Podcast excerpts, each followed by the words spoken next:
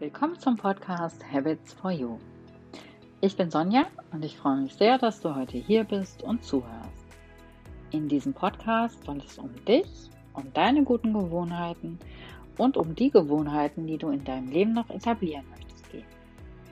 Wenn du jetzt nickst und sagst, ja, das ist genau das, womit ich mich mehr befassen möchte, dann bist du hier genau richtig.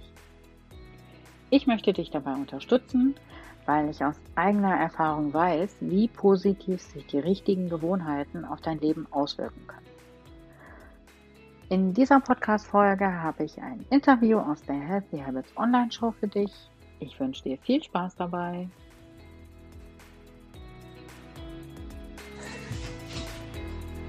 Herzlich willkommen zur Healthy Habits Online Show. Mein Name ist Sonja Schüttler und ich bin die Gastgeberin dieser Show. Schön, dass du zuschaust und mehr Achtsamkeit und gute Gewohnheiten in dein Leben bringen willst. Heute habe ich Katharina am Pommer im Interview. Katharina ist erfolgreiche Unternehmerin und sie ist Autorin. Hallo, liebe Katharina, schön, dass du da bist. Hallo, vielen Dank für die Einladung.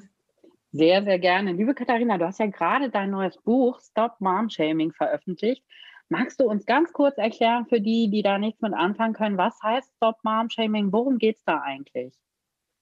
Ja, Stop Mom Shaming ist so ein Anglizismus wieder mal, aber man kann es übersetzen als, als Müttermobbing. Und das, das fängt im Kleinen jetzt mal an, wenn eine Mama gefragt wird, na, wann kriegst du endlich ein Kind oder wieso kriegst du jetzt schon wieder ein Kind?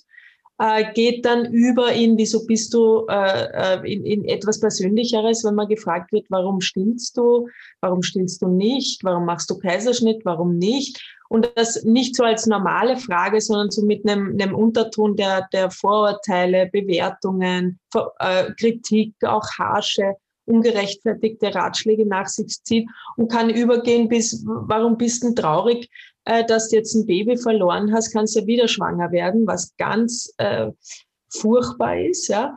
Und geht aber auch gesellschaftlich dahin, dass beispielsweise viele alleinerziehende Mütter wirklich auch fin äh, finanziell unter der Armutsgrenze liegen, weil es noch immer einfach äh, Nachteile gibt oder äh, Teilzeitjobs. Ähm, wird man äh, subtil von den Personalern rausgemobbt. Und das sind, damit habe ich mich beschäftigt. Also mit, womit sind Mütter konfrontiert, trotz 21. Jahrhundert, wo werden sie noch immer nicht wie im Mittelalter wie Hexen über den Marktplatz gezogen, aber, aber erleben doch auch äh, Verurteilungen. Diese Woche gab es in Hollywood dazu sogar einen Red Table, wo sehr bekannte Mütter, unter anderem die, die Frau von Will Smith eingeladen wurde oder Jessica Alba und auch über das Thema gesprochen haben. Also es ist schon äh, vielleicht noch nicht ganz so in Deutschland angekommen. Ich habe es gerade eingeführt und, und unfassbar viele Mütter schreiben mir und sagen, ja, das ist mir auch passiert. Ja, ich glaube, da findet sich auch jeder von uns, der Mutter ist, findet sich da echt wieder. Es sind manchmal nur Kleinigkeiten, aber manchmal auch die ganz großen Dinge, die einen richtig mitnehmen. Warum hast du dieses Buch geschrieben? Was hat dich dazu gebracht? Naja, einerseits äh, natürlich jetzt arbeite ich seit 17 Jahren in der Bindungstrauma Familientherapie in meiner Praxis viel mit Frauen und Müttern und habe einfach echt so viele Geschichten gehört, die wirklich lebensbeeinflussend, also auch biografisch waren, sei es jetzt von der eigenen Mutter, äh, wo, wo es große Schwierigkeiten gibt innerhalb der Familie oder viel Leid auch gab, natürlich auch durch die Nachkriegsgeneration oder auch durch die Ost-West-Teilung. Da gab es ja beispielsweise äh, geduldet oder auch vom Staat entzogen äh, Zwangsadoptionen, was natürlich auch eine wahnsinnige Auswirkung hatte auf das Leben. Und damit beschäftige ich mich auch in dem Buch. Aber andererseits habe ich auch erlebt, weil ich mit 18 schon schwanger geworden bin, in der Schule damals war. Und der Matheprofessor hat zu mir gesagt, eine Mutter macht bei mir kein Abitur. Und er hat auch alles dafür getan. Also die Matura in Österreich, nicht, dass es da schwierig, also in Österreich heißen die Lehrer Professoren und das Abitur heißt Matura und da darf man dreimal antreten und wenn man nur in einem Fach äh, durch, äh, nicht durchgelassen wird, was mündlich leicht möglich ist und auch schriftlich, wenn man ganz schwere Aufgaben kriegt. Ich war dann die Einzige, die das bekommen hat. Und äh, kann man da Willkür ausüben vor 20, also ja doch, vor 20 Jahren ging das gut. Ähm, nicht, dass da zu Missverständnissen kommt in, in, der, in der Länderverständigung. Also es war tatsächlich so und beim dritten Mal hat er mich dann endlich durchgelassen, aber auch nur, weil der Rektor aufgestanden ist und gesagt hat, jetzt hör auf, das ist ja Mobbing. Und ähm, das hat mich sehr geprägt, ja, also wo ich damals gedacht habe, das trifft nur mich. Also ich war ja sehr jung, sehr unerfahren und habe dann natürlich bemerkt, es gibt viele, die mir auch zur Abtreibung geraten haben und gesagt haben, oh, jetzt ist dein Leben zu Ende. Und ich dachte, nein, es wächst Leben in mir. Das kann ja nur der Beginn des Lebens sein. Und ich, ich habe mich wirklich sehr lang damit beschäftigt und dann auch bei meiner, ich bin ja Mama von fünf Kindern, äh, jetzt äh, meine, meine jüngste Tochter, wir hatten die Diagnose Down-Syndrom in der Schwangerschaft. Und da gab es natürlich auch Feedback. Oh, muss es jetzt noch ein fünftes Kind sein? Oh, musst du überhaupt ein kranken Kind das Leben äh, schenken? Und das war für mich so, so der letzte Punkt, wo ich sage, ich muss da ein Buch drüber schreiben. Ich muss Frauen eine Stimme geben. Dieses Schweigen, dieses Tabuthema, das da immer unter den Teppich gekehrt wird, das muss endlich auch öffentlich gemacht werden. Und wir haben wahnsinnig viel Feedback. Wir waren in der ersten Woche war das Buch gleich Amazon Bestseller. Und es ging, ich bin so dankbar, dass einfach Frauen dann auch durchs Lesen, ja, ihren Selbstwert stärken und auch merken, hey, das passiert vielen Frauen. Ja, es geht ja auch immer einfacher, wenn man merkt, es geht nicht nur mich, mir so. Also mich hat das sehr entlastet.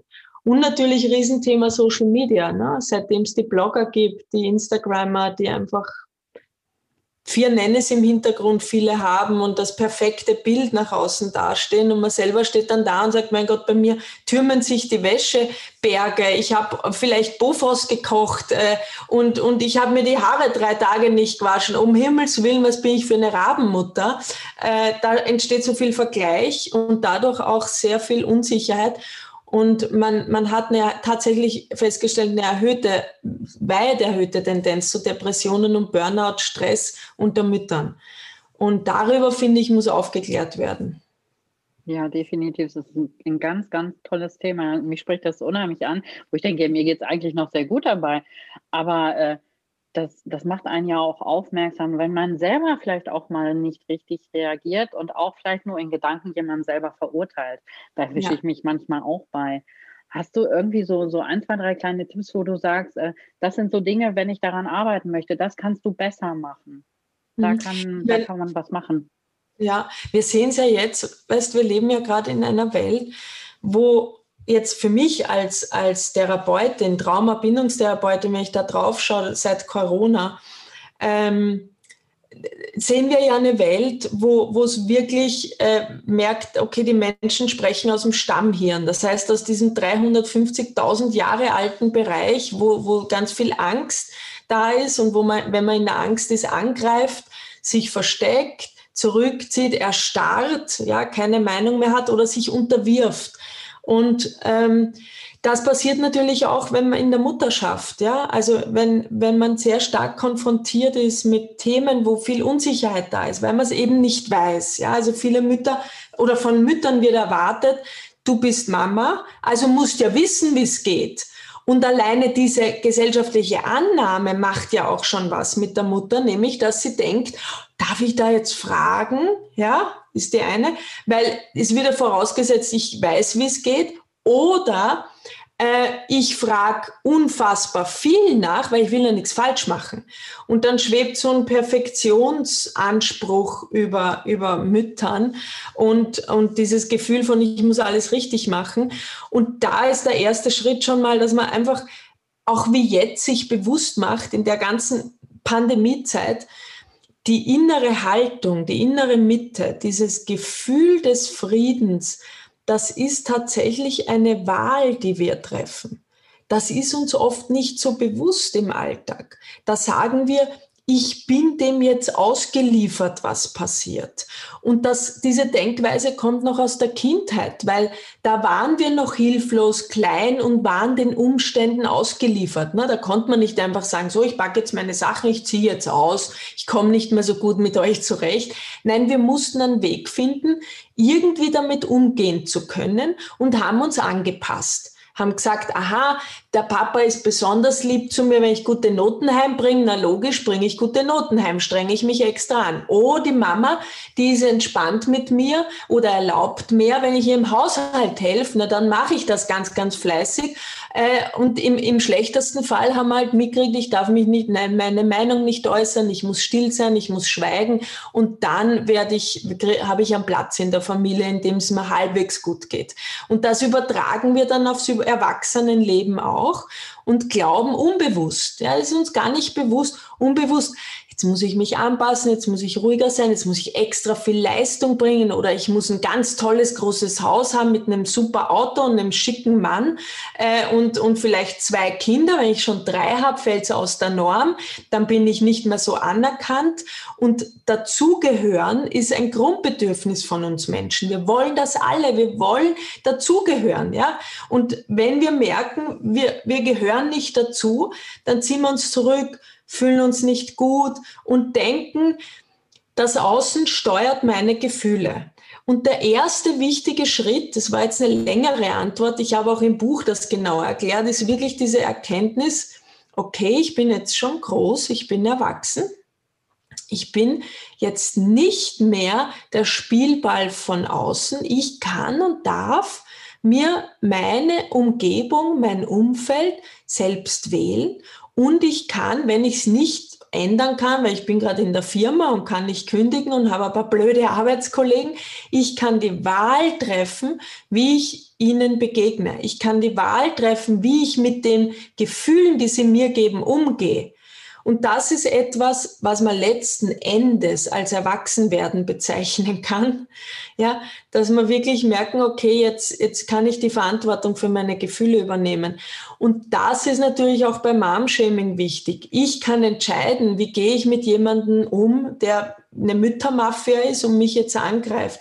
Nehme ich es mir so zu Herzen, dass ich mich verbiege, anpasse, schweige, äh, ohnmächtig werde, angreife oder sage ich, aha, interessante Sichtweise, die du da hast, die kann ich und will ich auch nicht teilen. Und wenn ich ganz ehrlich bin mit einem Menschen, der so über mich denkt, und über mein Leben und das auch nicht revidiert oder einsieht, sich zu entschuldigen, will ich auch nicht mein Leben verbringen, will ich nicht meine Zeit verbringen. Ähm, da gibt es natürlich eine Range an Angriffspunkten, ja, von ganz klein, wo man drüber hinweg sieht und mit Humor begegnet beispielsweise und sagt, ah, sehr interessant, okay, also du denkst also, Beispiel, das Kind ist vegan und, und dein Kind hat jetzt ein Käsebrot und du bekommst dann einen Shitstorm im Kindergarten oder wo auch immer. Und du sagst, aha, du denkst also, äh, nur vegane Ernährung ist das Richtige, ist ja, ist ja spannend. Erzähl mal mehr davon. Kann, man machen, ja. Man kann aber auch, auch sagen, du, ich merke gerade, wir haben unterschiedliche Ideologien und Vorstellungen. Wollen wir einfach es so machen wie unsere Kinder, die spielen gerade ganz friedlich da in der Sandkiste. Vielleicht unterhalten wir uns übers Wetter. Vielleicht sind wir uns da einig drüber, ja. Also das, das ist ja jetzt auch gerade so ein Riesenthema. Wie geht gehe ich mit anderer Meinung um? Wie gehe ich damit um, dass es auch andere Ideologien und Vorstellungen in der Welt gibt? Und ich glaube, ein Beispiel, ich mal jetzt eine Sechs auf dem Boden, ja, da kann ich zu dir sagen, da ist eine Sechs und du wirst sagen, na, das ist eine Neun, eindeutig. Hallo, was erzählst du? Und wir können uns beschimpfen und wir können uns mit Steinen bewerfen. Wir können aber auch sagen, oh mein Gott, habe ich Verwirrungen? Ist das wirklich, muss ich zum Arzt? Ist das jetzt wirklich eine Sechs oder doch eine Neun? Oder wir können den Perspektivwechsel machen. Sagen, na, aha, du siehst hier eine Neun, warte, ich komme mal rüber und schau mal, wie du das betrachtest. Und das ist, denke ich, das Spannende. Deshalb ist das Buch auch gerade in dem Moment nicht nur für Mütter wunderbar zu lesen, sondern wenn man es überträgt aufs Leben und auch auf die Pandemie, auch ein toller, äh, toller Helfer äh, in, für, für Väter, für Großeltern, für Erzieher und Lehrer. Ja, auf jeden Fall. Komm mir auf den Punkt. Nee, aber es ist ja, es ist ja auch total wichtig und es ist ja auch total richtig. Äh, das muss eigentlich jeder lesen, weil es sind ja auch nicht nur die Mütter, die sich gegenseitig schlecht machen. Das ist ja dann auch die Oma, die sagt, ja, ist das aber wirklich richtig, was du da machst. Früher war das alles ganz anders. Und die, die keine Kinder haben, die wissen das sowieso immer besser. Ne? Also insofern, es sollte tatsächlich jeder lesen. Das ist definitiv so. Ich äh, habe eine. Ja... Entschuldige. Nee, alles gut. Erzähl. Ich habe einen Leserbrief von einer Oma bekommen und die hat reingeschrieben, na ja, aber Frau Pommer, es ist doch kein Mom-Shaming, wenn es offensichtlich ist, dass die Mutter äh, die Kinder nicht gut erzieht. Ja, also ich habe doch jedes Recht zu sagen, meine Schwiegertochter darf uns nicht besuchen, weil wenn sie dabei ist, dann benehmen sich die Kinder so, dass ich es nicht aushalte. Wenn ich sie auslade und die Kinder kommen mich nur mit dem Sohn besuchen, dann, äh, dann habe ich das Gefühl, ja, also das, das klappt dann ganz gut. Und das ist eine, eine, sie wollte sich so dieses Okay von mir abholen in dem Moment, was ja auch verständlich ist, wenn man so in seiner Perspektive denkt man sich, den einfachsten Weg zu gehen. Die Mutter ist dabei, die Kinder benehmen sich nicht gut, die Mutter ist nicht da ist alles super. Ne? Und so machen das ja Lehrer oft leider in der Schule auch. Ja, also der Störenfried ist draußen aus der Klasse und alles läuft wunderbar. Ist er drinnen, haben wir ein Problem. Und so macht's aber auch die Gesellschaft, ja, mit, mit unterschiedlichen Ansichten, mit Meinungen. So macht man es in der Firma beispielsweise auch. Da ist einer in der Gruppe, der ist ein Störenfried, na, eliminieren wir den, also entlassen wir ihn, dann ist alles wieder Paletti. Und in meinem Buch Miteinander statt Gegeneinander, ist der Untertitel, appelliere ich darauf zu verstehen, was braucht das ganze System? Warum benehmen sich die Kinder, wenn die Mutter, die Schwiegermutter und der Sohn zusammentreffen, auffälliger, als wenn jetzt die Mutter nicht dabei ist. Naja, dann kann ich mal nachdenken, gibt es da Spannungen? Hat der Sohn sich wirklich auf die Seite seiner Frau gestellt oder ist er eher noch seiner Mutter zugewandt? Sprechen die Erwachsenen darüber oder agieren die Kinder aus? In der Schule kann man das genauso sagen. Was passiert mit dem Kind? Wie, wie ist die Haltung der Lehrerin dem Kind gegenüber, der Klasse dem Kind gegenüber, der Eltern? Also wenn ich das ganze System mal mit einbeziehe, habe ich, übernehme ich so den Adlerblick und dann ist nicht nur einer der Schuldige, der Mutmaßliche, ja, sondern es ist, ähm, es ist ein Gruppengefüge und man schaut sich einfach jeden der Beteiligten an. Und das ist für mich ähm, die Heilung für ganz vieles, das im Argen liegt. Ja, also sich wirklich die unterschiedlichen Perspektiven anschauen und das ganze System mit einbeziehen. Wenn wir das öfter machen würden, gehe ich davon aus, dass deutlich weniger äh, Diskussionen, Streit bis hin zu Kriegen gibt. Ja, kann ich mir auch sehr gut vorstellen. Wir sind schon fast am Ende unserer Show, aber eine Frage habe ich jetzt noch so persönlich, weil ich da selber schon immer denke, ich habe zwei Kinder. Du hast fünf Kinder, du bist erfolgreiche Unternehmerin. Wie machst du das? Was hast du für Routinen? Was hast du für Gewohnheiten? Was hilft dir? Was unterstützt dich? Ja, also da, ich, ich, ich, bin ehrlich, das ist echt viel Arbeit. Ne? Also ich, ich, ich kann nicht sagen, oh, mir fällt das alles total leicht und das ist super easy, weil dann würde ich mir selber irgendeine Illusionsbrille äh, aufsetzen und, und es wäre einfach jetzt auch nicht nah allen Zusehern gegenüber. Ähm, ich ich meine, ich glaube, mein Glück war, dass ich tatsächlich so früh Mama geworden bin, weil ich dadurch einfach schon über 20 Jahre Erfahrung in dem Fall habe und sagen kann, ich habe von Anfang an Beruf und Familie miteinander verbunden. Für mich kam es nie in Frage, meine Tochter irgendwo in eine Fremdbetreuung zu geben. Erst dann, als sie in den Kindergarten ging mit dreieinhalb, vier. Ähm, und vorher habe ich geschaut, dass ich sie mitnehme. Ja? Also ich stand in, am Klavier mit der Kleinen im Tragetuch und habe Latein und Italienisch Abschlussarbeit geschrieben. Ich meine, werde ich nie vergessen. Und da glaube ich, wurde ich jetzt nicht so wie viele andere Mütter auch so hineingeschubst. So, man hat so sein Leben bis 35 und, und dann wird man Mutter und dann muss man plötzlich ganz viel an Gewohnten auch ändern. Das, das ist ja auch nicht so leicht. Ne?